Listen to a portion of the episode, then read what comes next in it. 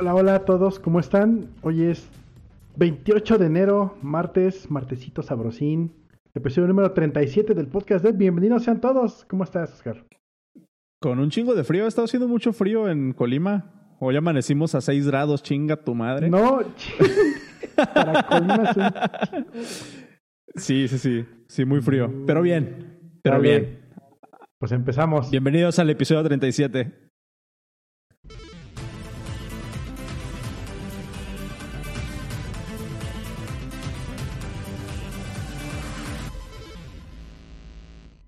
¿Hay algo que no Mira, sale bien en este podcast? Ajá. Es el intro. Cabrón.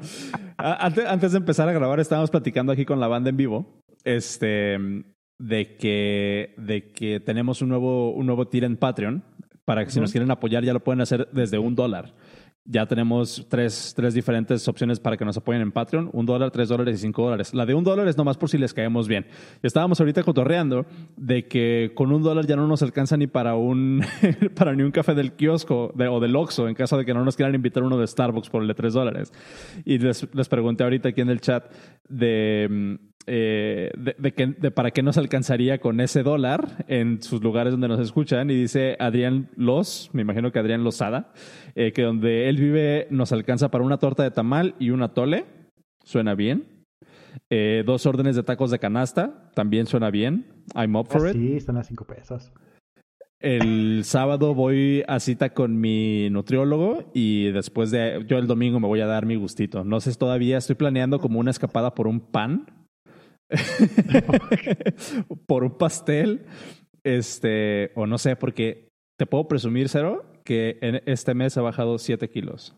Órale, nice. Felicidades. Entonces, ahí le llevo. No. no, afortunadamente no. Un paste, dice también. Sí. Ya salió alguien de, de Pachuca. No eres de Pachuca, pero acaba de conocer los pastes. Eh, Lo que, lo- que- lo que soporta el, el Producto Interno Bruto de Pachuca. y, y- y un Pastes chingo de aire, ¿no? Como... Ah, sí. ¿Me, ¿Me creerás que no los he probado, los pastes? O sea, sé que existe algo que se llama paste, pero no, nunca lo he probado. Fíjate que yo, fíjate cuando yo los conocí, em, pues es una hojaldrita rellena de algo, ¿no? Y así de, yo conocí esto como bolobán, pero bueno, está bien, Ok, ok. Tampoco conozco los bolovanes. es un pastel de Veracruz. es como la criba, ¿no? Dice, dice en el chat que no me pierdo de nada con un paste. Pues no, pero es como de esas cosas, ¿no? Dice, es un pan relleno común y corriente. Pues, eh, pero, pero bueno, es, es algo, ¿no? O sea, por ejemplo, la, la banda, la banda que no conoce aquí en Colima, cuando, cuando viene, se sorprende mucho de que nuestras enchiladas son dulces. Ah, sí. Entonces, tú vienes a los antojitos regionales aquí en Colima y pides unas enchiladas y la gente se saca de onda porque las enchiladas de aquí de Colima son dulces, tienen pasa y tienen fruta adentro. Em, entonces la, la banda se queda así como de, ¿what? Entonces, yo soy mucho de, de probar a donde vaya, eh, como lo, lo típico, ¿no? Me acuerdo cuando fui a... ¿A dónde fui? A San Luis Potosí, Yo pensé que acá Valle. pides... ¿Cómo? Yo pensé que acá Castro Street. Ah, no, no, no, no, no. En San, en San Luis Potosí, los tacos mineros, Ajá. este, ¿Qué pues creo que sí se llaman así. Ah, Sí. ah, haz de cuenta, en, en San Luis Potosí fueron eh, los, la- las, eh, los tacos mineros, que son como los tacos tuxpeños de acá más o menos, este, pero son así como de puro queso. Y una de las personas con la que iba los pidió sin queso porque no le gustaba el queso y pues le trajeron literal Una una tortilla. tortilla doblada, güey. Literal, una tortilla así adobada en forma de taco, pero sin nada adentro. Oye, pero los tuxpeños son de canasta, ¿no? Aquí en Colima, o sea, aquí junto a Colima hay una, hay una ciudad que se llama Tuxpan. Se supone que Sí. aquí, que ya está en Jalisco. Eh, se supone que los tacos tuxpeños son de ahí, de Jalisco, de esa ciudad, de Tuxpan. Pero en Colima nosotros conocemos a los tacos de canasta como tacos tuxpeños. Ah, Entonces, aunque, aunque Tuxpan está aquí cerquita, pues no, para nosotros son tacos tuxpeños. Pero si vas allá y pides un taco tuxpeño es completamente diferente. Ya, ya, ya. Entonces, bueno. ¿Tú cómo has estado aparte de que te caíste que nos estás contando ahorita Ah, en el sí, me antes de dan empezar a grabar? No, pues hoy, hoy estuvo pesado el día. La verdad, estas últimas, estas últimas semanas, últimas dos semanas han estado bien intensas. Ya estoy en la universidad, entonces saliendo de la chamba, pues tengo que ponerme a estudiar. Y ahorita, por ejemplo, los martes, pues no, no, no hago nada. Ya nada más me falta entregar un trabajo para este módulo que se acaba en las, se acaba el, el, la siguiente semana se acaba el módulo y empieza el siguiente el 7, me parece. Lo bueno es que el siguiente es computación, así que ¡eh! ese va a ser de, de bajadita. ¿Te van a preguntar qué la diferencia entre hardware y software? Deja, deja eso. Eh, en el examen de posicionamiento para computación, las preguntas eran de Excel, Word y Windows. Y así de cómo te explico que utilizo Google Drive y, y OS X. Entonces yo vengo Ok. viendo qué diablos sea qué, cosa, qué X cosa en Windows 10, porque obvio era Windows 10. Ah, no es cierto, era Windows Vista. Y así de diablos. Chale. Fíjate, Ey. o sea, irónicamente, ¿no? O sea, como que la cosa más pendeja que te pueden preguntar es en la que vas a tronar porque pues no lo usas. Sí, exacto, exacto, exacto. Ay, qué Ah, mal pedo. Este, pero bueno. Qué, qué, qué bueno. ¿Sí te está gustando la universidad? O sea, ¿sí te, la estás aprovechando? O, digo, tú y yo sabemos que es más por el título, por el papel. Este, pero, o sea, que el, el nivel de, de, de tragarte tu coraje de las cosas que te preguntan, ¿cómo vas con eso? Mira, no me metí a la ingeniería de computación ni sistemas, nada de eso. Me metí a la ingeniería de administración de procesos. Bueno, gestión de proyectos, que es lo mismo. Ok. Este, entonces, es algo en lo que cuando yo estaba en la universidad me gustó la administración, pero obviamente no fue un mayor, fue, fue administración de cocinas, ¿no? Y administración en general. Entonces, eh, retomando ahorita y con la posición que tengo de trabajo ahorita en chamba, me queda muy ad hoc y son conceptos ya meramente administrativos o de gestión que pues no los manejo. Entonces sí es un breakthrough para mí, sí son cosas nuevas y me está gustando. Eh, Pero hay dos que tres materias que obviamente me van a agarrar así en curva, como por ejemplo Introducción a la Computación y Computación 1, 2 y 3. Eh, ¿Cuál de otra? Por ahí había. Matemáticas. seguramente la voy a odiar. Eh. Yo era bueno en matemáticas, pero me re- ultra caga hacer cosas en matemáticas. Chale. Sí, de hecho, cuando mi esposa estaba llevando esa materia en, de cálculo también, me decía, oye, ¿cómo hacemos esto? Digo, mira, la verdad es que no me acuerdo. Pero mira, hasta wolframalpha.com Sí, de hecho, ¿eh? pones aquí tu fórmula y te la va a desglosar y es tu chamba nada más ver cómo llegó Wolfram Alpha a ese desglose. Güey, me acuerdo cuando, cuando Wolfram Alpha estaba en, creo que en beta, o no sé si estaba así como que apenas estaban, estaba saliendo Wolfram Alpha. Yo Wolfram estaba en Beta. prepa. En secundaria. pendejo. Es un aparatito, la Wolfram Beta. Eh, sí, ya sé. Este, estaba yo, no me acuerdo si en, si en secundaria o en prepa. Ajá. Y cuando estábamos viendo cálculo integral y cálculo diferencial, era Ajá. la mamada, o sea, era la joya, porque literalmente ponías y te sacaba todo el proceso de cómo resolvía todo. Ahorita, ah, no me acuerdo hace cuánto quise usar algo otra vez, o sea, quise sacar algo otra vez de, de, de Wolfram Alpha. Y ya están en modo, pues, como de que te muestran el resultado, pero si quieres ver el desarrollo de lo- del, del proceso, eh, ya tienes que pagar. Entonces ya, ya le están sacando algo. Pero, pero qué chido. Esa, esa organización de Wolfram, eh, Wolfram Research, son la mamada, ¿eh? Están tan, tan Sí. muy, muy pesados. Yo creo que durante el mes que voy a llevar cálculo, igual y si pago mi mensualidad de Wolfram. Pues sí, la verdad, la verdad es de esas herramientas que yo pagaría incluso aunque no las ocupara en el día a día, ¿no? Por, por, o sea, por la importancia que tienen. Esas es como, son, de- son como de esas perce- percepción de, de algunas herramientas. ¿No, ¿No tienes tú alguna herramienta que digas, güey, aunque no lo use, valoro mucho el esfuerzo de esto que están haciendo? Yo pagué. ¿Qué es lo que podrían hacer? Es lo que podrían hacer con el podcast. Ahí está Patreon. ¿no? Ahí está Patreon. Yo este pagué mi, mi, mi licencia de Sublime. Sublime pues, Mm. me dio mucho dinero a través de trabajo. Aunque actualmente Ajá. utilizo Visual Basics, no, Visual Studio Code. Visual Studio. Este, pero sí, y feliz, o sea, lo pagué y no me dolió porque lo usé mucho y le saqué mucho jugo y es una muy buena herramienta de trabajo. Es que son, son de esas, son de esas cosas, ¿no? De que, o sea, de repente como que nos pesa el codo pagar por software. O sea, hay muchas personas que todavía ven como esta parte de, de software, como, como no es algo tangible, o sea, no es algo que te puedas llevar a tu casa. Yo de repente sí me pongo a pensar en eso. O sea, no me pesa irme al kiosco y gastarme, no sé, 90 pesos en una coca sin azúcar y unos cigarros, ¿no? O sea, no, no, Ujú. no me pesa. pero llego y veo una aplicación en el App Store y así de 3 dólares y así como de, ah, no mames. Hablando de pagar cosas, ya me quedan 30 días de mi crisp. Ay, ese sí está caro, ese sí me duele.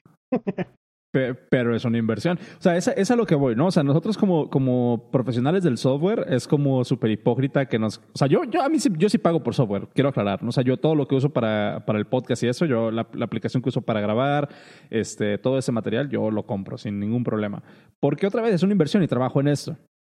Eh, entonces, sí a mí de repente me saca como que mucho de onda cuando la, cuando la banda que trabaja en esta industria igual quiere piratear, ¿no? O quiere eh, no pagar por software. Es así como que, dude, es como si el zapatero no quisiera comprar zapatos. Pues no, pues se los hace, ¿no? Pero a ver, tú hazte una, tú hazte una aplicación para grabar X o Y cosa, pues... Es una aplicación para soniditos, ¿no? Ajá, tal cual. no, pero... Nice. Viste, por ejemplo, ya tiene varios años. Avicii o, o el otro, uno de esos super turbo famosísimos DJs de hace varios años, de hace, de hace, no muchos años, posteó una foto que dice, aquí haciendo mi nuevo beat, ¿no?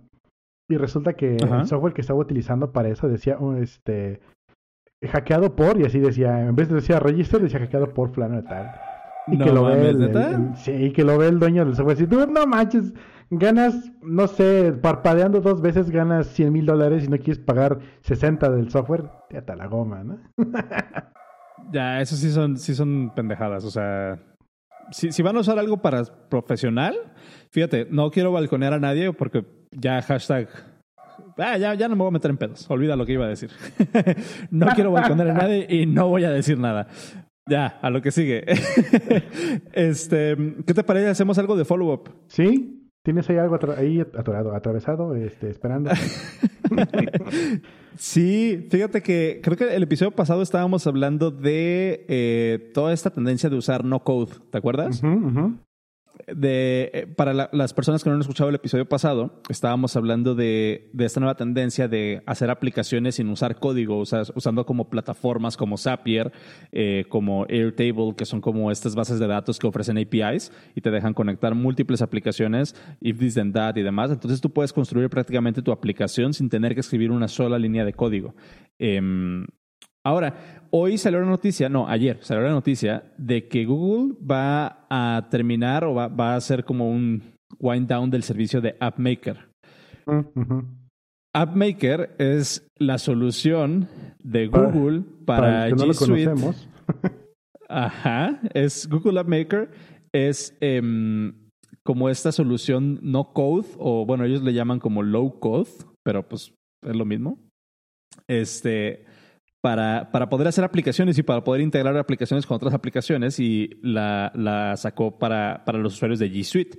Ahora, lo que se me hace interesante de, este, de todo este desmadre es de que AppMaker salió disponible, o sea, estuvo disponible para los usuarios eh, oficialmente en junio de 2018, después de casi dos años de estar en beta. Y año y medio después, Bye. Ya lo están, ya lo están matando. Yo ni lo conocí. Ah, exactamente. O sea, pero, pero es, a lo, es a lo que íbamos de, la, de lo que estábamos hablando en el episodio pasado, ¿no? O sea, tú piensas que, estas, que toda esta infraestructura, nada más porque lo hace Google, te puede dar un, te puede dar como seguridad. Pues no, o sea, aquí lo pues estás viendo.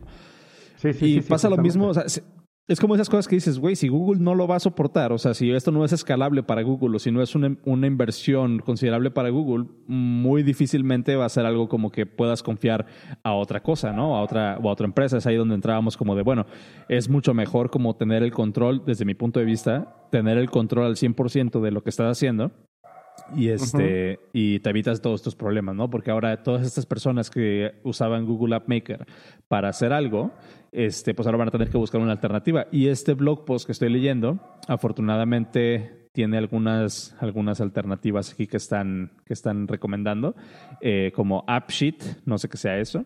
If you use App Maker to develop apps, puedes usar App Engine, eh, que de todos modos App Engine funciona a través de GCP, que es Google Cloud Platform.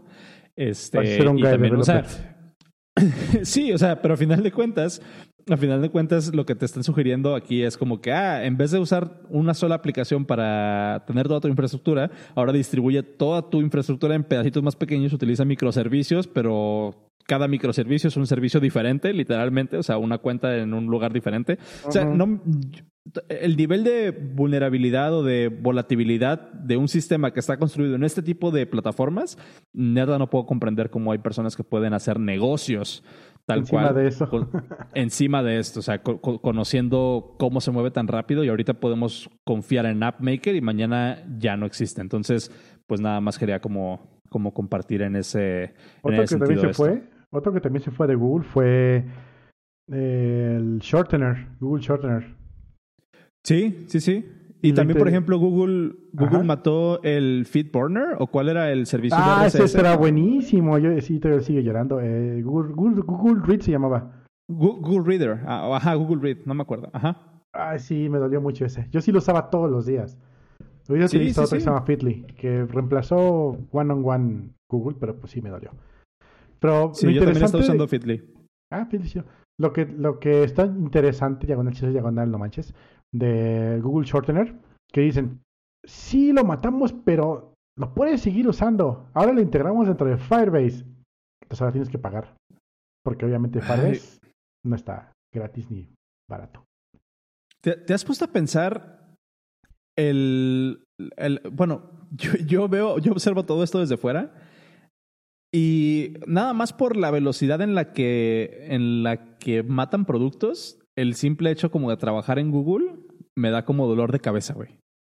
O sea, imagínate todo el potencial, todo el código que están desperdiciando, todas las horas de ingeniería que están desperdiciando en estos proyectos, nada más para que tres años de desarrollo, año y medio en, en, en Prime, o sea, en producción, y lo vamos a matar. Bueno, no O sea, es desperdiciado, porque sí. Qué frustrante, güey. O sea, es, Es bien frustrante, Para mí te baja la moral, ¿no? Bueno, eh, lo que tiene Google es. Ah, el Delicious sí murió también. No, mira, eh, lo que tiene Google es que tienes proyectos donde dicen, ok, cualquiera puede hacer algo, bueno, en su, en su Google X, lo trabajan y si ven que pega, le dan un try. Y si ven que no renta, pues le dan de baja. Eh, pero lo aprendido el, el- el- en el tiempo, el código o, lo- o el desarrollo de los desarrolladores se emplea en otras herramientas o incluso hay algunas que se comen otras herramientas y se integra a otra cosa. Entonces, sí es un asset para la empresa, para, para Alphabet es un asset, es, un- es una ganancia. Pero obviamente para el resto de nosotros, pues sí, es un, un, un- no manches. Pero, pero no me acuerdo dónde había visto, no me acuerdo si fue en un thread en Hacker News o en Reddit, donde decían, o sea, donde los mismos ingenieros de Google se estaban quejando como de la, del, del tipo de management que había dentro, que es así como que no están incentivando a hacer eso, o sea, están incentivando a sacar cosas a producción y así es como subes en la escalera, bueno, en el escalafón interno de Google, así es como te No, suben de nivel. Entonces, o sea, como que las, los incentivos están ahí un poco cambiados. Y es así como de repente tienes proyectos como, como ¿cómo se llamaba la red social de Google? Orkut. El Google No. Spaces. Google, no, no, no, no. Google Plus. El Google Plus, ajá. Este, así salió, o sea, como de un proyecto de a alguien se le ocurrió y, y hubo un momento donde Google tenía tres o cuatro redes sociales en desarrollo, en producción. Sí. O sea, y era así como que nadie sabía qué pedo y nadie sabía cuál. O sea, como que Google se maneja mucho así, aventar cosas a la pared y como tú dices, a ver qué pega, ¿no? Pues fíjate Pero, que o sea, Google qué- Plus qué- frustrante, güey. Lo Google Wave también es otra, ¿cierto? ¿Qué Google pedo? Plus. Google Plus lo usaban mucho en, en una empresa de, de, de, mm, de turismo en Cancún que empieza con B y termina con Day. ¿Sabes por qué? Porque todos los pobrecitos que trabajan ahí los tienen bloqueados, así de todo. No puede entrar a Facebook, no puede entrar a Twitter, no puede entrar a na- nada, no puede entrar. Lo único que no tiene bloqueado es Google para poder hacer sus búsquedas y trabajar en Internet. Entonces, no mames. usaban Google Plus para tener su red social. Entonces, das cuenta que llegó un punto donde prácticamente la población de Google Plus era ahí. ¿Qué digas a esa empresa? Ah. no, qué, qué, qué flojera. A mí me daría mucha, mucha hueva estar trabajando como que en ese, en ese ecosistema donde, pues, pues, pues no, o sea, así como que no siento que esté trabajando en nada en concreto y es así como que, ah, qué hueva. Sí. Em, ya ni yo viendo LinkedIn, güey. Em, estaban diciendo de Tumblr, también Tumblr cuando, cuando dejaron de, de, de, de dejar, ¿cómo? Cuando, cuando dejaron de dejar. Eh, Tumblr cuando ya no permitieron subir porno. Eh, Fue cuando murió sí Tumblr. les, parece que sí les, sí les pegó bastante. Yo nunca pude usar Tumblr, la verdad. O sea, no, no lo entendía. Eran blogs, pero como que esa parte del, del reblog nunca la entendí. Ya. Em, pero bueno, ¿qué te parece si pasamos a lo siguiente? Sí, vi que pusiste unos ahí Eh, de, de cómo levantar tu red cuando estás navegando. Está interesante ese, no lo conocía. Sí, te- tengo, tengo dos enlaces así súper rápido, eh, porque hace rato te estaba platicando que me fui a trabajar a un Starbucks, eh, de, de- no de barista, sino a, a trabajar, tal ¿Fue cual. como chiquito? ah, no como chiquito, no, no, no he puesto mi café todavía, es como que la siguiente evolución del desarrollador, aparentemente. no es cierto, saludos chiquito. Em, no, si, si si alguna vez han ido a trabajar a una red pública, como alguna red de algún café o algo así, ya ven que de repente les aparece como que estos, estos como prompts de que tienes que iniciar sesión, tienes que darle así como, este, ¿cómo se llama? O sea, tienes que meterte en una página y te, te aparece, ah, bienvenido a. Starbucks, dale clic aquí para aceptar los términos y ya te dejan usar el internet como el gateway, ¿no? De repente va a haber algunas veces en las que no puedan acceder por X o Y razón y hay que triggerear el sistema para que les pida el login. Hay dos opciones que pueden usar. Eh, pueden meterse a alwayshttp.com o neverssl.com. Y estas páginas básicamente no tienen SSL o no tienen HTTPS y hace que se triggerie ese login. Entonces, si alguna vez están eh, como trabados en esa parte donde ya están conectados a la red, pero no les ha pedido un login, ya sea en un hotel o si ya sería, o si ya sea en un, eh, ¿cómo se llama? O en una red pública, Ujú. en un café, pueden usar eso. Y si dicen aquí en el chat es follow up de ATP. Sí, ahí lo escuché en ese podcast precisamente. vaya, Entonces- vaya, vaya, vaya. Pero, pero está padre, se los recomiendo. Ahí está, está chido. Hoy lo usé y pues sí, digo, otra herramienta más para que lo, para que lo escuchen. Eh, bueno, para que lo tengan ahí. Always HTTP o neverssl.com. Que por cierto, todos estos enlaces de los que vamos a hablar hoy eh, los pueden encontrar en el podcast.dev diagonal 37. Ahí está. Entonces, eso es de, de mi parte. Y tú traías lo de el hack. El hack que le hicieron a el señor Besos. A ver, explícanos. Aquí ya estoy poniendo el link de una persona que lo resumió bastante bien, porque realmente yo no, yo he enterado, ¿eh? Realmente. Hasta que vi ese tweet. Resulta que le, hackearon el teléfono a, a Jeff Bezos. Para las dos personas del mundo que no lo conocen, pues es el, el dueño de Amazon. Eh, entonces, lo interesante es. Tiene, todo un background político y se han embarrado un montón de gente. Pero eso vamos a dejarlo para la persona que les interesa política. Yo lo que quiero resaltar aquí es. Lo que me llamó mucho la atención es cómo hackeas el teléfono de alguien, pues tan. que tú te imaginarías que está completamente protegido contra cosas así, ¿no? Lo, lo primero que pensé fue, pues, güey, le hackearon su Android porque en iPhone está bien cabrón eso. Ahora, pero ya no sé, ya no, ya no sé ni qué pensar, ya no sé qué es real y qué es mentira. Eh, resulta que a través de un conocido de un conocido se hizo amigo de una persona del, del, del actual príncipe de Arabia, si no me equivoco. De Arabia Saudita. Arabia Ajá. Saudita, ajá, Saudita. Em, y resulta que esta persona en algún momento le manda un video a través de WhatsApp y con eso ya lo hackeó. Ah, así como, como cuando las tías dicen, te hackearon el WhatsApp. Entonces, eso es lo que más me llama la atención. O sea, justo lo que dicen las tías es lo que está sucediendo. Pero digo, ¿cómo, ¿cómo es posible que eso suceda y con esta persona? Y pues bueno, le sacaron fotos de su chiquitita y pues se armó el... Se armó. Haz de cuenta que para, para ponerlo en término coloquial, le sacaron las fotos de, de estilo Sage, güey. Y con la chiquitita. güey. Entonces, lo, lo estaban extorsionando. Eso va para el ¿no? Para, para el título, estilo Sage. Sí.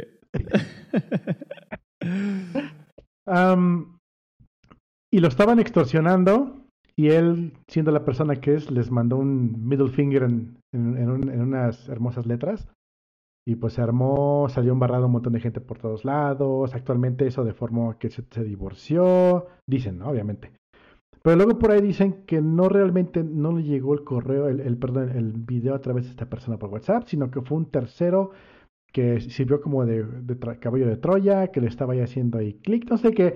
El caso es que llegamos al punto. ¿Cómo es que en un teléfono de hoy en día, me imagino que no utiliza un Pante, que utiliza un iPhone nuevito? Es, es, es un iPhone 10, al que le hackearon es un iPhone 10. Está, ¿cómo, cómo haces eso en iPhone? ¿Tú qué sabes más de iPhone? Pues mira, aquí la, la, la situación es como tú decías, ¿no? O sea, Creo que ya te he comentado alguna vez, ¿no? Que, que mi tía, sí, sí me ha tocado a mí, es, esto es verídico, sí, sí me ha tocado que me hablen tías a preguntarme, y sé que suena a meme, pero sí me han hablado tías a preguntarme si les pueden robar. Precisamente hoy, güey, precisamente hoy. Déjate, te leo lo que... No, no, no, déjate, te, leo lo que me mandó una tía, güey. Eh, aquí está. Me dice, entré a la app de Pinterest y en algunos enlaces me aparece que mi iPhone está infectado con un virus. Dos veces me ha aparecido. Me pregunta, ¿es cierto?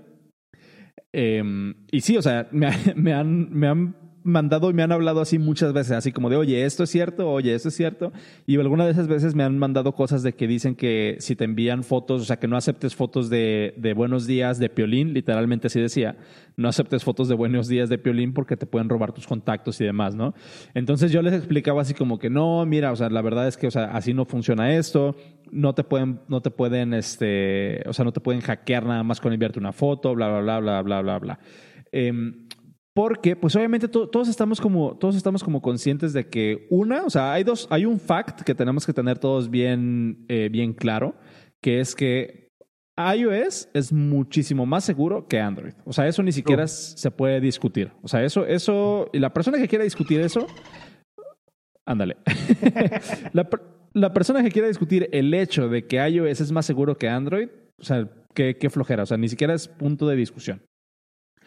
Em, el, el, punto aquí es de que em, tenemos que tener en cuenta que como en cualquier software, ¿sí? En cualquier software que nosotros usemos, puede haber fallas. Y, y estas fallas pueden darnos acceso a un montón de información. Eh, la cuestión aquí es qué tan fácil es encontrar, una, encontrar la falla, y dos, utilizar esa falla para lograr algo, ¿no? Eh, las personas que están como que dentro del ambiente de, de, mm, de, hacking o de que están pendientes de lo que pasa en, en, cuanto a seguridad con sistemas operativos o en cuanto a sistemas, sabrán de la existencia de un, de un término que es el zero day, el, zero day, ¿no? ¿Tú lo has escuchado? No. Que es un zero day, es un zero day exploit. No sé si lo has ah, escuchado ese término. Sí, sí, sí, sí, en gaming. Ok, entonces la, idea es de que eh, cuando tú estás trabajando con algún software y encuentras alguna falla, eso se le conoce como un exploit, ¿no? O sea, una falla que tú puedes explotar para, para lograr algo en el sistema, o sea, hacer que el sistema haga algo sin que sin que eh, algo de para lo que no estaba programado. Eh, muchas veces los exploits más peligrosos son los exploits que te permiten ejecutar código sin autorización del usuario o peor aún sin que el usuario se dé cuenta, ¿no? Entonces, eh, eh, esos son como los... Hay diferentes niveles de exploits. Hay, hay, exploits que requieren, por ejemplo, interacción con el usuario. Hay exploits que requieren que te metas tú a, un URL, a una URL o que le des doble clic a un archivo, que abras un documento. Eso es un vector de ataque de un exploit. Pero hay otros exploits que no requieren ni siquiera interacción del usuario y no requieren ni siquiera eh, que, que, el usuario se, que, el, que, el, usuario se entere. Yo me acuerdo que ya, ya lo hemos platicado en algún episodio pasado. Eh, algún exploit que se usó alguna vez para, para hacerle el jailbreak al iPhone, nada más te requería que, que, te metieras a una página. Y ese exploit podía escalar hasta lograr código de ejecución. Eh, bueno, ejecución, código de ejecución, ¿eh? hasta que podía, podría lograr ejecución de código en el, en el dispositivo y podía hacer un jailbreak, eh, un tether, que significaba que ya el dispositivo estaba jailbreakado por siempre. este, hasta, ajá, o sea, que lo puede reiniciar el dispositivo y sigue jailbreakado. eh, y todo eso lo hacía nada más con, con, meterse a una URL, ¿no? Hay otros exploits, como este que fue el que usaron para hackear a, a, Besos, que fue em, un exploit de lo que se le conoce como el Zero Day. Estos Zero Days exploits son errores en el software que, como te podrás imaginar, están, digamos, vaqueados o están patrocinados por estados, por gobiernos. Claro, ok. Porque, porque se requieren, este, se requiere un nivel, o sea, un, un nivel de research, o sea, literalmente como research grado militar, para encontrar pues. errores. Sí, sí, no, o sea, esto les costó un dineral, o sea, porque tienen que tener gente, gente de tiempo completo trabajando en encontrar estos errores. Una, analizando los sistemas, em, buscando vulnerabilidades, intentando, o sea, buscando formas de explotarlas sin que el usuario se dé cuenta y después llevarla a cabo. Y el problema aquí, o sea, estas, estos zero day exploits son tan, son tan valiosos porque en el momento en que se usan una vez, ya se quemó. Y Apple va a sacar una nueva actualización y va, va, ajá, va, va, a arreglar ese error. Entonces ya no lo pueden volver a usar. Estos exploits zero days son, eh, bueno, son errores que las compañías que fabrican el software todavía no conocen, por eso se les llama zero day. O sea, los pueden usar y ni siquiera saben que existen. Entonces, por eso es como esta esta, o sea, esta complejidad o la importancia de esta historia es de que hay, hay agentes estatales, hay agentes de estados, hay gobiernos. Estoy seguro que, por ejemplo, la NSA, que es National Security Agency en Estados Unidos. Hoy. tienen, no, güey, o sea, literalmente su chamba, la chamba de la NSA es hackear, al, o sea, buscar vulnerabilidades. ¿Mande? Saludos a gente. ¿Qué es? Puede escucharnos. Ah, sí, sí, de hecho. Este, pero, pero, o sea, esa es su chamba. Y así como, como, como está la NSA en Estados Unidos, está el NSO, que es la, la de Irán, me parece, que es la, la, Agencia de Seguridad de Irán. O sea, y son, son gente que tienen entrenamiento a grado militar para encontrar vulnerabilidades en software y explotarlas. O sea, si, si les interesa más este, este mundo de, del hacking y de toda esta parte de la seguridad, ya les he recomendado mucho este podcast, pero pueden escucharlo, que se llama eh, Darknet Diaries. Em, el último episodio de Darknet Diaries tiene eh, una historia de eh, un bug de Microsoft y este, este güey se está yendo de hocico con este podcast. Eh, hubo un bug en Windows, creo que Windows XP, y este logró entrevistar a la persona dentro de Microsoft que encontró este bug y se encargó de coordinar el parche, güey. Y te explica desde cómo encontraron el bug hasta cómo lo resolvieron y todos los problemas que se encontraron. Pero, pero ahí se los pongo, es el episodio 57 de Darknet Diaries, ahí les pongo el, enlace. Pero bueno, así es como, así es como funciona esto. O sea, este, obviamente, como tú dices, Jeff Bezos es el hombre más rico del mundo. O sea, no nada más es dueño de Amazon, sino que también es dueño del Washington Post. Entonces, como tú decías, hay un, hay un tema político ahí. Aquí las, las dos cosas que sucedieron es de que, de que bueno, el, el príncipe de, ¿cómo se llama? El príncipe de, de Arabia Saudita tiene el teléfono privado, el número de teléfono privado de, de, Jeff Bezos y le manda un video que este video logra hacer, o sea, logra ejecutar un exploit en el teléfono de Jeff Bezos y empiezan a descargar todas las fotos y todos los mensajes de texto y así es como obtienen todo su, todo su comentario. La contraparte de esto es de que creo que el hermano de la persona con la que le estaba poniendo el cuerno a su esposa tuvo acceso a su teléfono de alguna manera y pudo sacar esas fotos sin que se diera cuenta. Esas son las dos teorías que existen ahorita. Sí, sí, sí. Si, si es que sí en realidad le mandaron un video y lo pudieron, lo pudieron sacar, o sea, pudieron explotear a esa madre, significa que hay un error en, en el iPhone, en el iOS. Chonchísimo. O sea, que literalmente con mandarte un video, con mandarte una foto, te pueden sacar tu libreta de contactos y fotos y demás. O sea, que pero otra la información de las tías. Tía, siempre sí. no, pero, pero lo que voy es, o sea, a menos de que seas Jeff Bezos o seas el hombre más rico del mundo, no tendrías que, por qué preocuparte de ese tipo de cosas. Porque el tipo de errores, el tipo de, el tipo de vulnerabilidades que se tienen que explotar o que se tienen que explotar, pues ya me estoy aventando una pochería. El tipo de el nivel de vulnerabilidades que se tienen que explotar para lograr hacer algo de este calibre nada más puede ser logrado contra targets de la calidad o del tamaño de Jeff Bezos, o sea, del, del, tamaño del hombre más rico del mundo, ¿no? como dicen ahí, del tamaño del sapo a la pedrada. Exactamente. ¿Por qué? Otra vez te repito, o sea, una vez que ya usaron este hack, ya Apple sabe cómo funciona y saca un parche y ya no lo pueden volver a usar. Y muchas veces este tipo de, errores o este tipo de, vulnerabilidades no es que nada más sea una. Tienen que juntar dos, tres, cuatro zero days, o sea, tienen que hacer research de cuatro o cinco vulnerabilidades y buscar una forma de usar las cinco al mismo tiempo para ejecutar este tipo de cosas. O sea, no es algo sencillo. Entonces, em, pues sí, cuestan millones de dólares y pues obviamente está, está dirigido a, gente de este calibre. Entonces, si hay alguna tía escuchándonos, pues sepa que, sepa que no corre tanto riesgo como, como cree. a menos que sea la mujer más rica del, mundo. o la más adinerada este, también. Hola, hola. Sos cabrón.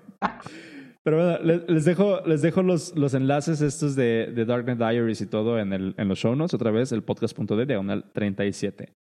Em, ok, ¿qué te parece si pasamos a lo siguiente?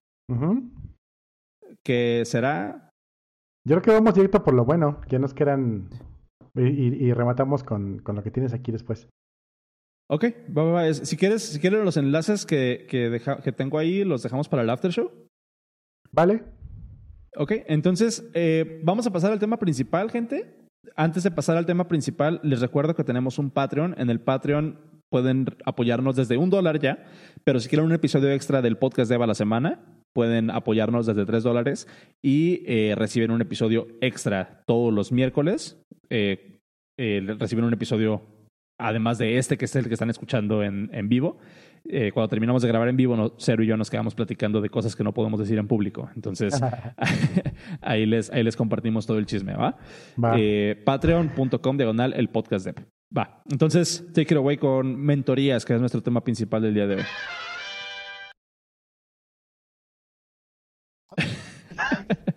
Saco de pedo. Va. Mentorías. ¿Qué tienes ahí planeado Sigues ahí, ¿verdad? Eh, escucharte, sí. Ah, lol. bueno, alguna vez habíamos hablado de, de esos temas, de cómo, cómo sería, bueno, concisamente lo que habíamos hablado era que te gustaría tener una empresa o ser tú tu propia empresa como mentor as a service. Eh, básicamente, nos comentabas que quería, te gustaba esa oportunidad, esa idea, y pues de ahí salió ese tema. Ahora bien, ¿Qué tan? Yo, yo he dado, no puedo contar con una mano cuántas mentorías he dado a service, porque obviamente me preguntan cosas y pues lo, digo, ¿no? Pero que me digan, te vamos a pagar por esto, y digo, no, no, no, no es necesario. Y luego me dicen, sí, sí, sí, sí, y me invita dinero. Bueno, ok. Entonces, em, no sé, desde, desde cuando yo lo he hecho, es chido, sobre todo cuando son cosas que sí sé. y, por ejemplo, me tocó una vez, querían levantar una página, no tenían ni idea y completamente neófito. Y les seguí desde, desde qué es un hosting hasta ahí está tu página lista funcionando. Y me gustó porque cuando terminas de dar una buena mentoría, no te vuelven a llamar. Y creo que es algo que me gustó porque no me llamaron otra vez me pagaron. Pero ahí lo, ahí lo, estás, ahí lo estás haciendo más como consultoría, ¿no? No tanto como mentoría. Porque para mí el concepto de mentoría es alguien que te va acompañando y te va como, como, como, tu sensei, ¿no? De, de esta, este dicho de yo no te voy a, o sea, yo te voy a enseñar la puerta, pero tú tienes que cruzarla, ¿no? Es así como que, mira, dale por aquí, pero tú tienes que darte en tu madre para, para aprender de la manera correcta, ¿no? A ver, ¿qué te, qué te parece si, si, si em, desenvolvemos un poquito el tema, damos dos pasitos para atrás y hablamos primero de, en realidad, eh, qué nosotros creemos que es una buena mentoría? O sea, para ti, ¿qué sería eh, ser un buen mentor? ¿Qué sería, em, cuál sería el valor de tener un mentor o cuál sería el valor de, de ser un mentor para alguien? O sea, ¿qué, o en tu experiencia, ¿qué es lo que has vivido siendo, siendo mentor o recibiendo mentorías? Mm. Yo mucho tiempo recibí mentorías de una persona con la que trabajé muchos años y gracias a esta persona es donde estoy ahorita. Entonces, cada que sucede la oportunidad de ayudar a alguien, pues la tomo. No tengo ningún tema ahí con eso y está muy chido. La verdad es que es algo que me gusta, aunque no sé si yo sea buen maestro. Como que es un paso más adelante. Porque ese es un, ese es un, o sea, ese es un punto interesante.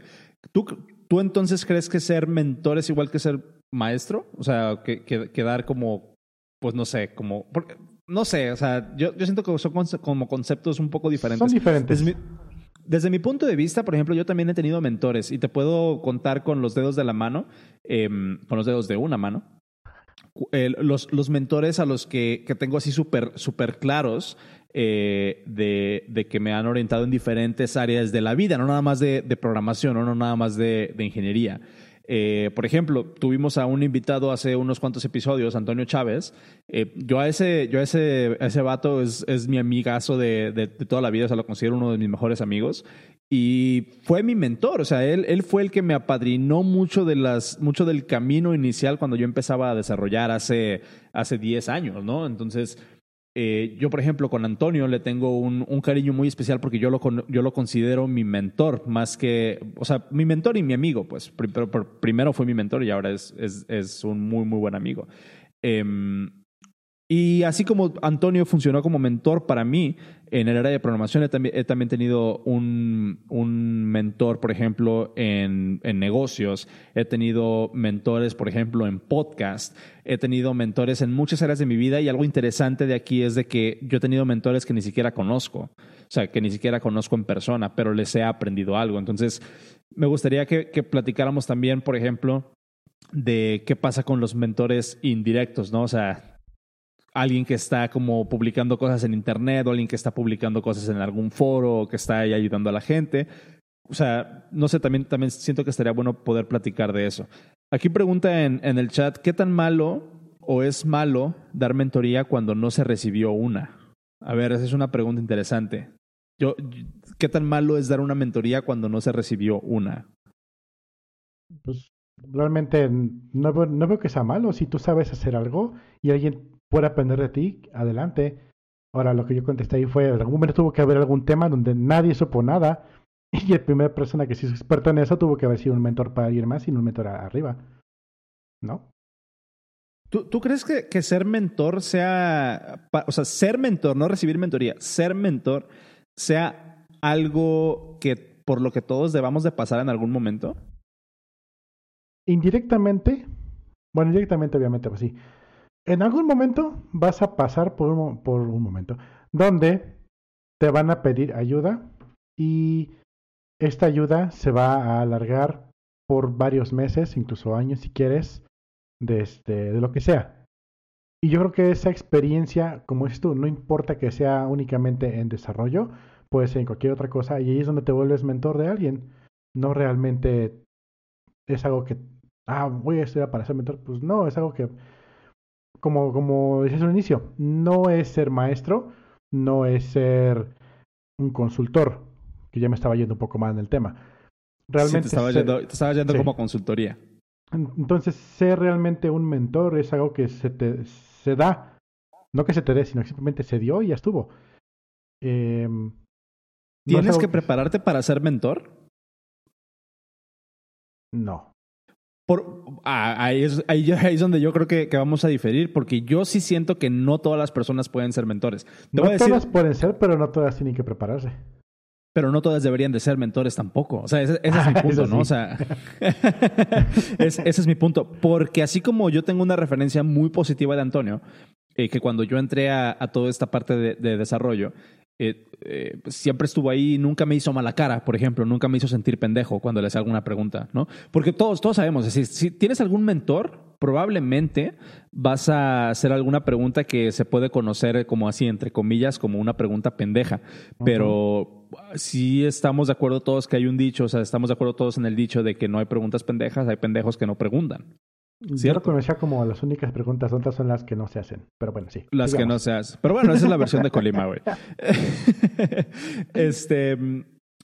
Pero así como Antonio, por ejemplo, siempre tuvo la mejor disposición para, para responderme cualquier pregunta, incluso hasta la fecha, güey. Le pregunto cosas de, de Ruby, le pregunto cosas de Ruby de, de, de nivel básico y en ningún momento me hace mala cara. Así como, como tuve esa, esa referencia de Antonio, he tenido otras referencias de otras personas que obviamente no voy a quemar, eh, pero, pero que cuando pero que les he preguntado algo... No, no, no, no, no. No, pero, pero cuando les... He, que, que, en su momento cuando les pregunté algo, eh, o cuando estaba en una sesión de mentoría, literalmente llegaron con la actitud de, de decirme, lo primero que me dijeron fue, este, yo vengo aquí eh, a ayudarlos porque es el compromiso con la empresa este, pero yo no vengo a estarlos arreando y si van a estar aquí es porque van a poner atención y si no, díganme de una vez porque yo tengo otras cosas que hacer. O sea, llegan con esa actitud así como de que, güey, o sea, gracias, pero, pero no gracias, ¿sabes? Entonces por eso yo digo, o sea, sí creo que, creo que todos podemos ser mentores, pero no todos deberíamos ser mentores. Y no todos están hechos para ser mentores. podamos ser mentores, pero sí hay gente que lo puede ser sin proponérselo. Claro, claro, claro. O sea, pues es, es, algo que, que, se te da, ¿no? Bueno, incluso, bueno, y también está del otro lado. Em, yo, por ejemplo, eh, crecí en Cancún. Allí hay N mil cantidad de, de, turistas que hablan N cantidad de idiomas. No todos hablan inglés. Hay unos que ni siquiera hablan inglés, y otros que no hablan eh, ruso. Hay unos que han llegado a Japón. Bueno, llegan a todo el mundo, pues. Y de repente llegan y se acercan y te preguntan en su idioma porque solamente saben su idioma. y tú únicamente sabes español y masticar un poco de inglés. Y de una u otra forma se comunican. Entonces, cuando hay las ganas y necesidad de, de, comunicación, se da de la misma forma. Yo te puedo decir cómo fue mi experiencia personal con mi mentor, al que hoy en día considero mi mentor, al que en el momento crecimos juntos y y no lo éramos, pues es como os diciendo. Esta persona, y él lo reconoce, no tiene nada de paciencia. Te dice una cosa una vez y si te lo tiene que repetir ya se enojó. Entonces, es de esas personas en las que te le acercas y si lo agarras en mal mood, valiste madre, ¿no? Sin embargo, yo lo mm. conozco desde N cantidad de años, o sea, un chingo de años, y con él aprendí casi todo lo que sea de desarrollo. Con él aprendí, aprendimos juntos a desarrollar en Ruby, en PHP, en, este, en Coffee, en JavaScript, en todo. Y llegó un punto que tenemos una sinergia que cuando yo necesitaba algo decía, oye, esto, y él decía tal cosa, a huevo, chinga. O luego me decía, oye, ¿cómo está? Ah, pues es este, este concepto. Ah, Simón, en chinga trabajamos. Se acercaba alguien más a preguntarnos, y yo sí soy un poquito más abierto, de que sí, a ver, detengo lo que estoy haciendo, te echo la mano un rato. ¿Le entendiste? Simón, ahora le chingón, sigamos. Y él era de que no, no me, no me estés chingando ahorita. Entonces nadie lo veía como un mentor a él, solo yo.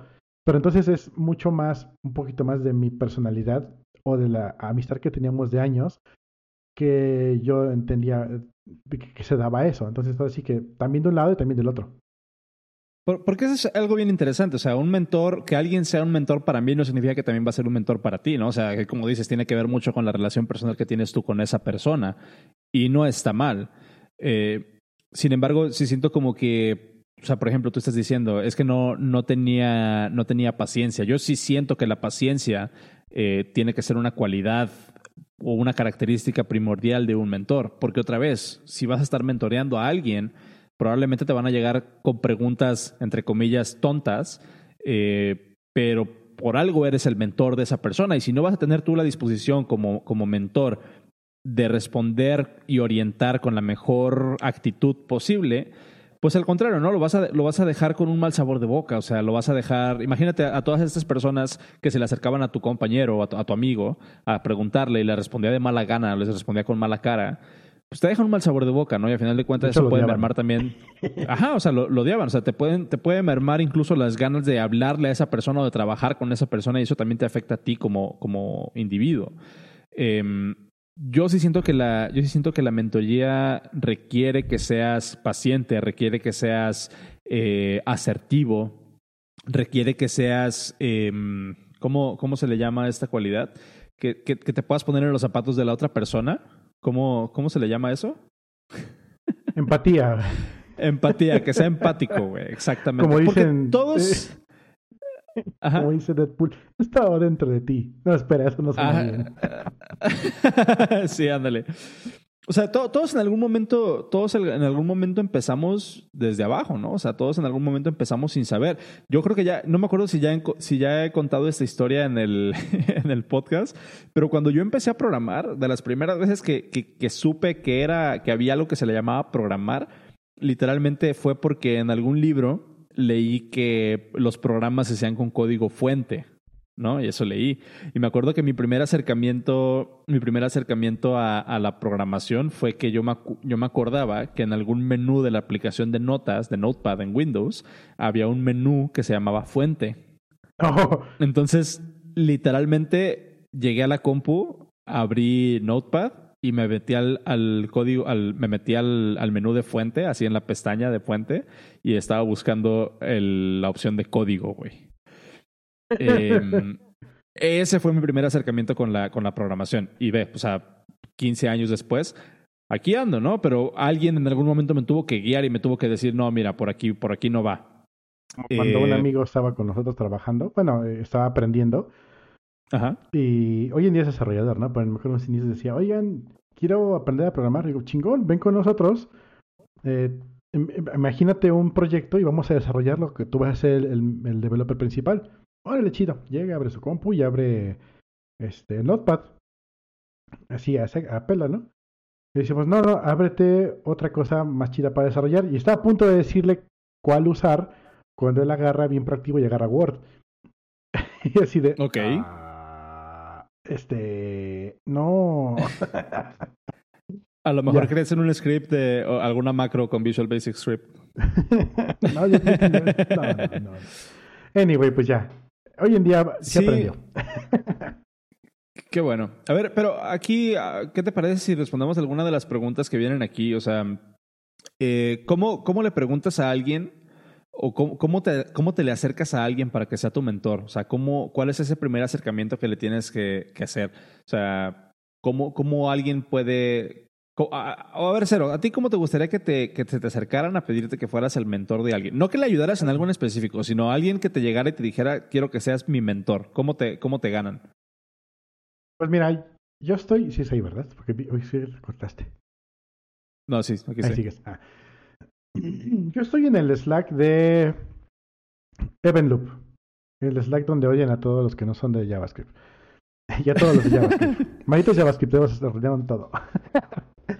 Um, son, medio tóxicos. Paréntesis, es medio toxicón ese, ese cotorreo, ¿no? Mira. Por lo, que he escuchado, no sé. Te lo, te lo, pongo en esta forma. La toxicidad es lo que nos alimenta. Ok. son un buen grupo, pero hay que agarrarlo con pincitas. Um, ok. Yo estoy en ese grupo, en ese Slack, y hay un canal desde um, Stack Overflow. La gente llega, pregunta y les, y les contesto. O a veces no, pues obviamente estoy trabajando. Llega, contestamos, ya no estamos. Anyway, ha habido dos personas que me dicen, oye, quiero levantar todo un proyecto, me echas la mano o, me ayudas, ¿dónde puedo iniciar a aprender tal cosa? Y ya les, les pongo un par de links que tengo por ya casi preparado siempre. Sin embargo, el caso donde más ha sucedido y sigue sucediendo es en otro Slack, que es de PlayAHub. Un güey que nunca ha venido a escuchar el podcast, lo odio. Uh, un día me dijo, me dijo, oye, no es que yo soy pachepero, échame la mano, quiero aprender Node. Ah, pues órale, y le aventé un par de links, como siempre, ¿no? Le, aventé un par de links a las personas que me piden ese tipo de ayuda, y casi siempre nunca regresan. Y ese sí regresó, oye, ya hice esto y hice el otro, ¿neto? Y ya hice esto y acá, ah, ok. ¿Y ahora qué me, qué me recomiendas para levantar mi servicio? Ah, y entonces así, aparte unos minutos de mi chamba, así, vamos, un poquito, pasito a pasito. Necesitas esto, esto, esto, esto, y ya, pues ya más personalizado, ya no más de tomate link. Pasó. Luego me dijo, ¿sabes qué? Ya cambié en mi chamba, ahora todo lo estamos haciendo Node. Necesito que me ayudes a, a recomiéndame algo para poder este, hacer mis, mis, este, mis endpoints. Ah, pues mira, yo he trabajado con Express, pero puedes trabajar Happy o puedes utilizar Plain o puedes hacer varias cosas, ¿no? Ah, va, va, va, se va. Días después, ya utilicé esto y esto y esto y esto. Entonces, esa relación de ida y vuelta a la fecha sigue sucediendo. De vez en cuando me pregunta, pero ahora sí, empezó desde lo más sencillo de cómo levanto Node, cómo instalo Node, cómo hago un, un, log en JavaScript. Y hoy en día me está preguntando, oye, es que estoy este, sirviendo de varios, de varios endpoints así, así, y estoy teniendo un, un multiservicio acá, acá, y estoy teniendo autenticación entre servidores. Y yo, ah, cabrón, ya no son cosas sencillas, ya está chida la conversación, ¿no? Y sigue preguntando. Y lo último que, que estaba preguntando es, ¿cómo luego para entrar donde trabajas tú? Digo, pues aprende mm. Elixir y le vende los links, ¿no? Y lo mismo, ya está aventando unos peninos, está haciendo unas pruebas, pues falta que nada más mande sus pruebas para entrar a chambear, pero pues no las ha mandado. Pero bueno, ha sucedido y eso te, y esta relación de ida y vuelta por chat ha estado yendo y viniendo, ¿qué te gusta? Como unos cuatro años mínimo. Órale. Y no nos pesa, bueno, a mí no me pesa en absoluto, porque obviamente el- hay veces que no, si- siempre con, tú me conoces en el chat, siempre contesto al minuto, pero hay veces que estoy chambeando y contesto después de dos días.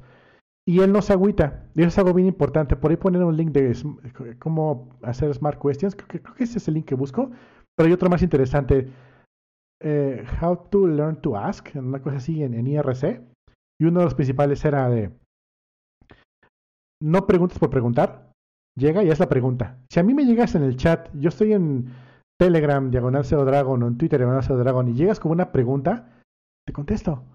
No llegues con que, oye, Cero, ¿me puedes ayudar? No, eso. Oye, Cero, ¿cómo tiempo. estás? Ah, no, ¿cómo dio eso? Bueno, pero ¿estás de acuerdo que, que, que, por ejemplo, yo ya puedo llegar y preguntarte, oye, güey, esto, esto y esto y esto, y respóndeme cuando quieras, ¿no? Pero alguien que es la primera vez que te va, a, a- o sea, que no tiene una relación contigo, o sea, ¿cómo te avienta esa primera pregunta, güey? Sencillísimo. Llegas, hola, ¿cómo estás? Pregunta, en el mismo mensaje. De hecho, justamente. Hola, quiero hacer esto, ¿me puedes ayudar? Sí, tal cual, y a mí no me, no me preocupa, no me molesta, no me enojo. De hecho, es parte del, del, del mantra que, que yo sigo. Y también parte de lo que decían ahí, ¿sabes qué? No hagas preguntas por preguntar es- y tampoco esperes que te contesten al instante. Justamente ayer, justamente, no tiene ni 24 horas, abrí mi cuenta de Keybase. De, ¿Keybase se llama? A ver. Sí, vi que tuiteaste. Ajá, keybase.io. Ándale, Keybase. Es un Slack, pero es- está encriptado y validas tu personalidad, etc, etc. Quise yo dar de alta mi cuenta de Mastodon en Keybase, bueno, vincularla para que fuera, para que estuviera ahí su, su, este, su relación. Y el servidor en el que estoy de Mastodon no está en Keybase. O sea, esa instancia no está en Keybase. Y estoy googleando y dice allí, si tu cuenta no está en Keybase, escríbele a este cabrón. Y aparece así el user de, de ese güey en Keybase. Ah, le escribí y en un mensaje le dije, hola, vi en este link, link, que, que tú eres el que me puede ayudar, me puedes ayudar, por favor, aquí está el Mastodon, gracias, enter. Y me fui. Hoy temprano me dijo, ya está, listo. Nadie se tuvo que, hola, ¿cómo estás? Este, soy cero, este, nada, en un mensaje. Y, eso también, del otro lado, lo hice así porque yo aprecio ese, esa cortesía, por así decirlo. Si alguien llega un random y me dice, hola, es más, ni me digan hola, pero si me llegan, me saludan y me preguntan el mismo mensaje, súper bien para mí. Sí, y es que siento como que es una, una, como, como una forma muy de latinos, esa, ¿no? Como de llegar y querer hacer plática primero de que, hola, ¿cómo estás? A ver, es que fíjate, te quiero contar el problema, que, así como que tú, no, o sea,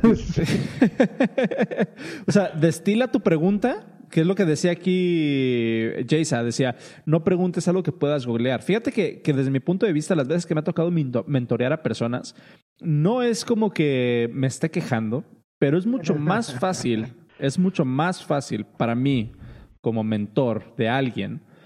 eh, ayudarte es para, para mí mucho más fácil poder ayudarte. Hay más probabilidades de que te pueda ayudar o de que mi mentoría pueda hacer algo eh, por ti. Si llegas tú con el problema ya destilado, ya masticado y me dices, ¿qué hiciste ya? ¿Qué intentaste? O sea, ¿Qué quieres no me hacer? vengas a... ¿o ¿Qué quieres hacer y qué intentaste y qué no te funcionó? ¿No? Em, porque una, o sea, siento como que también las personas que están buscando a alguien que los mentoree, eh, tienen que tener bien en claro que el, el tiempo que les dediquen a ustedes eh, por ser, por ser este, mentores, eh, o sea, el tiempo, el tiempo que el mentor les dedique a ustedes es tiempo que esas personas no pueden o no, van a estar utilizando, es tiempo que les van a estar dedicando a ustedes, no a hacer su trabajo o a hacer lo que les gusta o demás. Entonces, es del mejor interés para ambas partes llegar con, con lo más, con la comunicación más eficiente posible. Entonces, sí me ha tocado, por ejemplo, una vez, una vez me tocó em, que, que alguien me preguntara así como de, oye, ¿cómo se hace esto y esto y esto y esto? ¿no? Y ya le dije, mira, pues le puedes dar por acá. Y ahí donde no me latió tanto a mí, y a lo mejor dime si, si la cagué yo, porque también estaría padre escuchar tu opinión. Eh, donde ya no me latió fue, donde no me latió fue que después de explicarle eh, y de pasarle como los recursos que yo le recomendaba, este llegó esta persona de regreso y me dijo así como que nada más no puedo y por favor ven a ayudarme. O sea, literalmente fue así como de ven a ayudarme. este, porque, porque no puedo.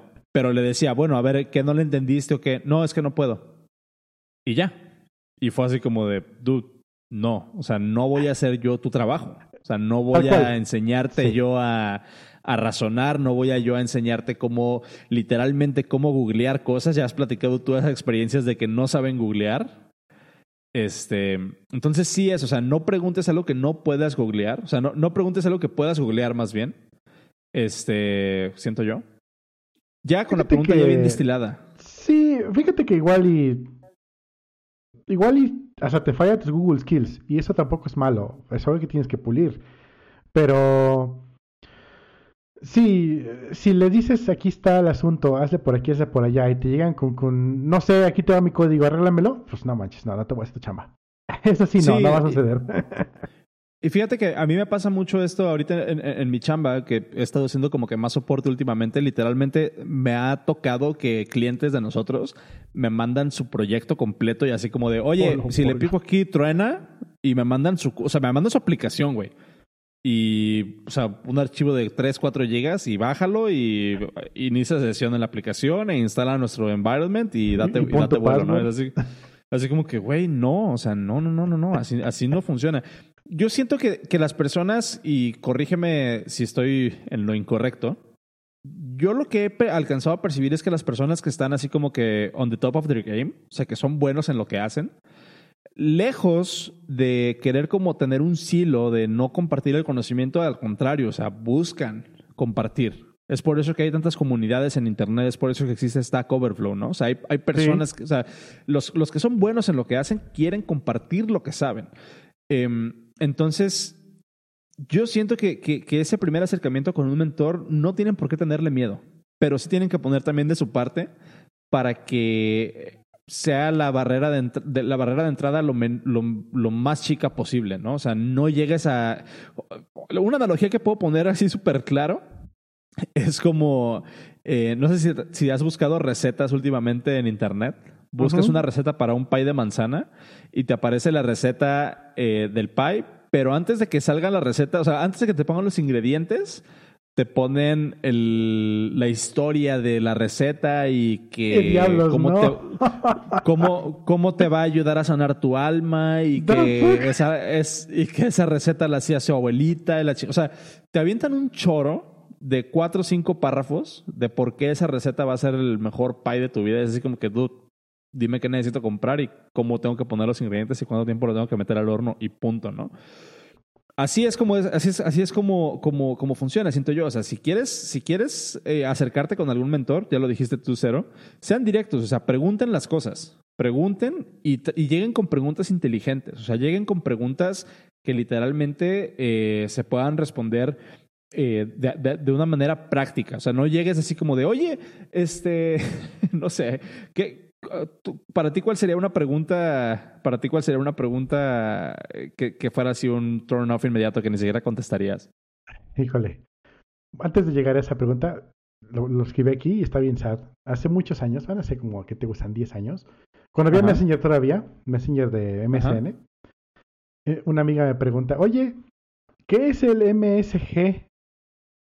Eh, hablando de recetas, ¿no? Y en vez de contestarle, eh, ah, eso es algo que me, que me, que me, me resuena mucho en la mente y eso que me ayuda mucho a, a no flambear de regreso. a no flambear de regreso.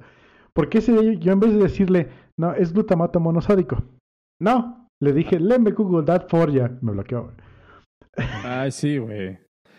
Sí, pero, pero el, mismo esfuerzo me costó escribir me Google that for you que escribir glutamato monosódico. Y la repercusión que se hizo así gigantesca fue de... Entonces, a mí me recuerda mucho eso de que, güey, no hay que ser un as. Sí, no, no, no. O sea, con, la mejor disposición y tiene que ser de los dos lados, ¿no? O sea, porque también, también puede haber la situación en la que tú como mentor o tú como persona que te están pidiendo ayuda, pues no siempre vas a poder atender a todos. O sea, tampoco es como de agrapa, ¿no? O sea, si, si estás mentoreando a alguien es porque le tienes amor al arte y quieres ver que esa persona crezca profesionalmente o mejore profesionalmente o lo que sea. Cada quien tiene sus razones. De hecho, sí es Pero como decías Sí, sí, sí, pero, pero también, como decías hace rato, o sea, no puedes tú como persona buscando a un mentor sentir que esa persona te debe algo, porque no, o sea, no, tampoco es así. Entonces, si tú llegas con una actitud de atiéndeme porque porque cago bombones o no sé, güey. Este, pues no, o sea, siempre es como que tiene que ser la mejor disposición de ambos lados. Y yo la verdad es que siento que, que la mentoría es algo súper bonito. A mí me gusta mucho apoyar cuando puedo apoyar. Y cuando no puedo apoyar, también hay que saber que uno como, como mentor, pues no sabe todo. Y también saber decir, ¿sabes qué? En eso sí no te puedo apoyar. Porque si compartes algo que no es productivo, pues vas a terminar confundiendo a la, a la persona a final de cuentas y tampoco está padre. Hay niveles, no, no, no de eso, sino que hay niveles de responsabilidad. Obviamente está cuando, como dices tú, cuando eres por amor al arte, cuando estás en un chat, preguntan y tú contestas. De entre las 50 personas que están en el chat, tú contestaste y te chingaste. Y de ahí en adelante empieza a preguntar a ti, ¿no? Entonces, obviamente está todo por sentado de que, ok, te voy a contestar cuando pueda, no es mi obligación. Y si otra persona entiende eso, pues chido. Pero también está otra, la otra forma de mentoría cuando es en la chamba. Y te dicen, ok, Oscar, tú eres el senior, y por políticas de la empresa, te vamos a poner un junior para que pues, lo, levantes porque está bien sope. No pasa en empresas de trabajo, te lo aseguro. ¿eh? Pero bueno, me ha tocado que ha sucedido en otras empresas que es así. Y es parte de la descripción del trabajo. Y, pasa, y puede pasar una de dos cosas. La que, la que tú nos contaste de que llegó este cabrón y dijo, ¿sabes que estoy aquí porque tengo mejor, no, mejores cosas que hacer? Y otra donde dices, pues ahora le va, ¿no? Chido, voy a ayudarle a esta persona por gusto, porque, es, porque también es mi, mi chamba, y ahí es donde hay un poquito más de responsabilidad, donde dices, ok, bueno, sí, eh, tengo que apartar un rato de mi chamba para, para, para mentorear a este cabrón. Eh, y si no funciona, pues hay que echarle más ganitas entre los dos, porque pues no, ahora sí que, si es, ahora sí no es de grapa, ya, ya va un de por medio, ¿no? Entonces, allí es donde sí hay un poquito más de, de responsabilidad del lado del mentor. Eh, pero y hay, una hay una situación que se puede dar ahí que se me hace súper interesante y a lo mejor a ti te ha pasado con, con Adi. Este, por ejemplo, no sé si te, ha, si te ha pasado que quieres hacer algo, algo, algo bonito, ¿no? Por, por ella, como lavar los trastes o, o, no sé, arreglar la casa o algo. Y ¿Eh? Nada, nada. bueno, imagínate que, imagínate que quieres hacer algo, ¿no? O sea, quieres, quieres hacer un detalle, X, quieres hacer un detalle. Eh, y, y, todavía no lo haces. Y justamente antes de hacerlo, antes de ponerte a lavar los trastes, antes de ponerte a hacer la comida, antes de lo que sea, ella te lo pide. Ya valió madre, güey. O sea, te, ya si lo haces, lo vas a hacer con coraje, güey. sí. Te lo aseguro, te lo aseguro, güey. O sea, tú ya tenías planeado que ibas a llegar, ibas a llegar a, a, cocinar, ibas a llegar a lavar, lo que sea. Y si cuando abres la puerta de tu casa, lo primero que te dicen es, oye, puedes cocinar, ya lo vas a hacer de encabronado, güey. Ya lo vas a hacer de malas. Entonces, siento que eso puede pasar también en este caso. Si a ti te gusta dar mucho más mentoría, pero te ponen a dar mentoría, probablemente vas a llegar con la actitud incorrecta si no te das un respiro por decir, dude, tranqui. Sí, me ha pasado. Entonces, pues bueno, también, también un punto a considerar. Pues bueno, ¿qué te parece si, si, vamos cerrando el, si vamos cerrando el episodio y nos quedamos en el after show? A menos que alguien aquí en el, en el chat este, tenga algo, que, algo más que compartir. Eh, Déjame, antes de cerrar, leo uno de, algunos de los comentarios. Este, dice Jaysa, el Internet es infinito y nadie se siente si tienes tres o cuatro mentores. Eso sí es bien cierto, ¿eh? O sea, no tiene que ser nada más un mentor por área de tu vida. O sea, tú agarra lo mejor de cada persona y si tener a tres, cuatro mentores de la misma área te funciona, mejor para ti, la verdad. ¿eh? Hay un proverbio, no recuerdo si es chino o japonés, que dice, si yo voy caminando con dos personas, uno, uno, uno de cada lado, o si yo voy por un camino con una persona de cada lado, yo aprendo lo mejor de cada una. Exactamente. Exactamente. Entonces, quédense con lo mejor de, de lo que le puedan ofrecer. O sea, que, que, es algo de lo que decías yo hace rato, ¿no? O sea, puede ser un mentor. Si yo te digo, cero, sé mi mentor, ya hay como una relación donde yo sé que tú eres mi mentor y tú sabes que yo soy tu, tu mentoreado. Eh, pero también hay una relación en la que. ajá. También hay una, también hay una forma de mentoría en la que tú ni siquiera te das cuenta que eres mi mentor, güey. O sea, yo nada más estoy observando qué es lo que haces y cómo te comportas y cómo, y cómo, te, cómo resuelves tus problemas, ¿no? Entonces, Eh, esa es otra forma en la que se pueden acercar a alguien sin, sin que siquiera se, se, dé cuenta, ¿no? Pero no sean creepy. Tú. Ah. Pero, pero sí, pero sí pueden, o sea, pueden observar cómo se comporta otra persona y tomar eso como su mentoría. O sea, simplemente, pues, simplemente pueden hacer eso. Entonces, otra vez, no tiene que, no tiene que tener nada más un mentor. Em, dice otra vez Jaysa, que se está aventando buenos comentarios aquí. Eh, es importante que debes tener piel gruesa. O sea, para ser mentor y para ser mentoreado. O sea, también tienes que tener piel gruesa. Porque si tu mentor es bueno, yo siento que también te va a llamar la atención en cuando lo estés cagando. Te tiene que empujar no te puedes agüitar. Sí. Ajá, y no te agüites. Estás aprendiendo. Eh, y también tú, como, como mentor, otra vez, si te hacen una pregunta que tú piensas que es una pregunta entre comillas pendeja, güey, acuérdate cuando tú estabas ahí. Tampoco seas tan, ¿cómo le llaman? Tan, tan egocéntrico, güey. Tan soberbio. Tan soberbio, exactamente. Eh, pues bueno, a menos que tú tengas algo, Cero, ¿qué te parece si vamos eh, cerrando? Vamos cerrando. Muchas gracias a todos por escucharnos. Así es. Muchísimas gracias a todos por estar en vivo, a los que nos escucharon. Nos vemos el próximo martes eh, completamente en vivo a través de live.elpodcast.dev. Les recuerdo otra vez, creo que ya lo dije muchas veces el día de hoy, eh, pero tenemos, tenemos un Patreon, eh, patreon.com, el diagonal el podcast dev.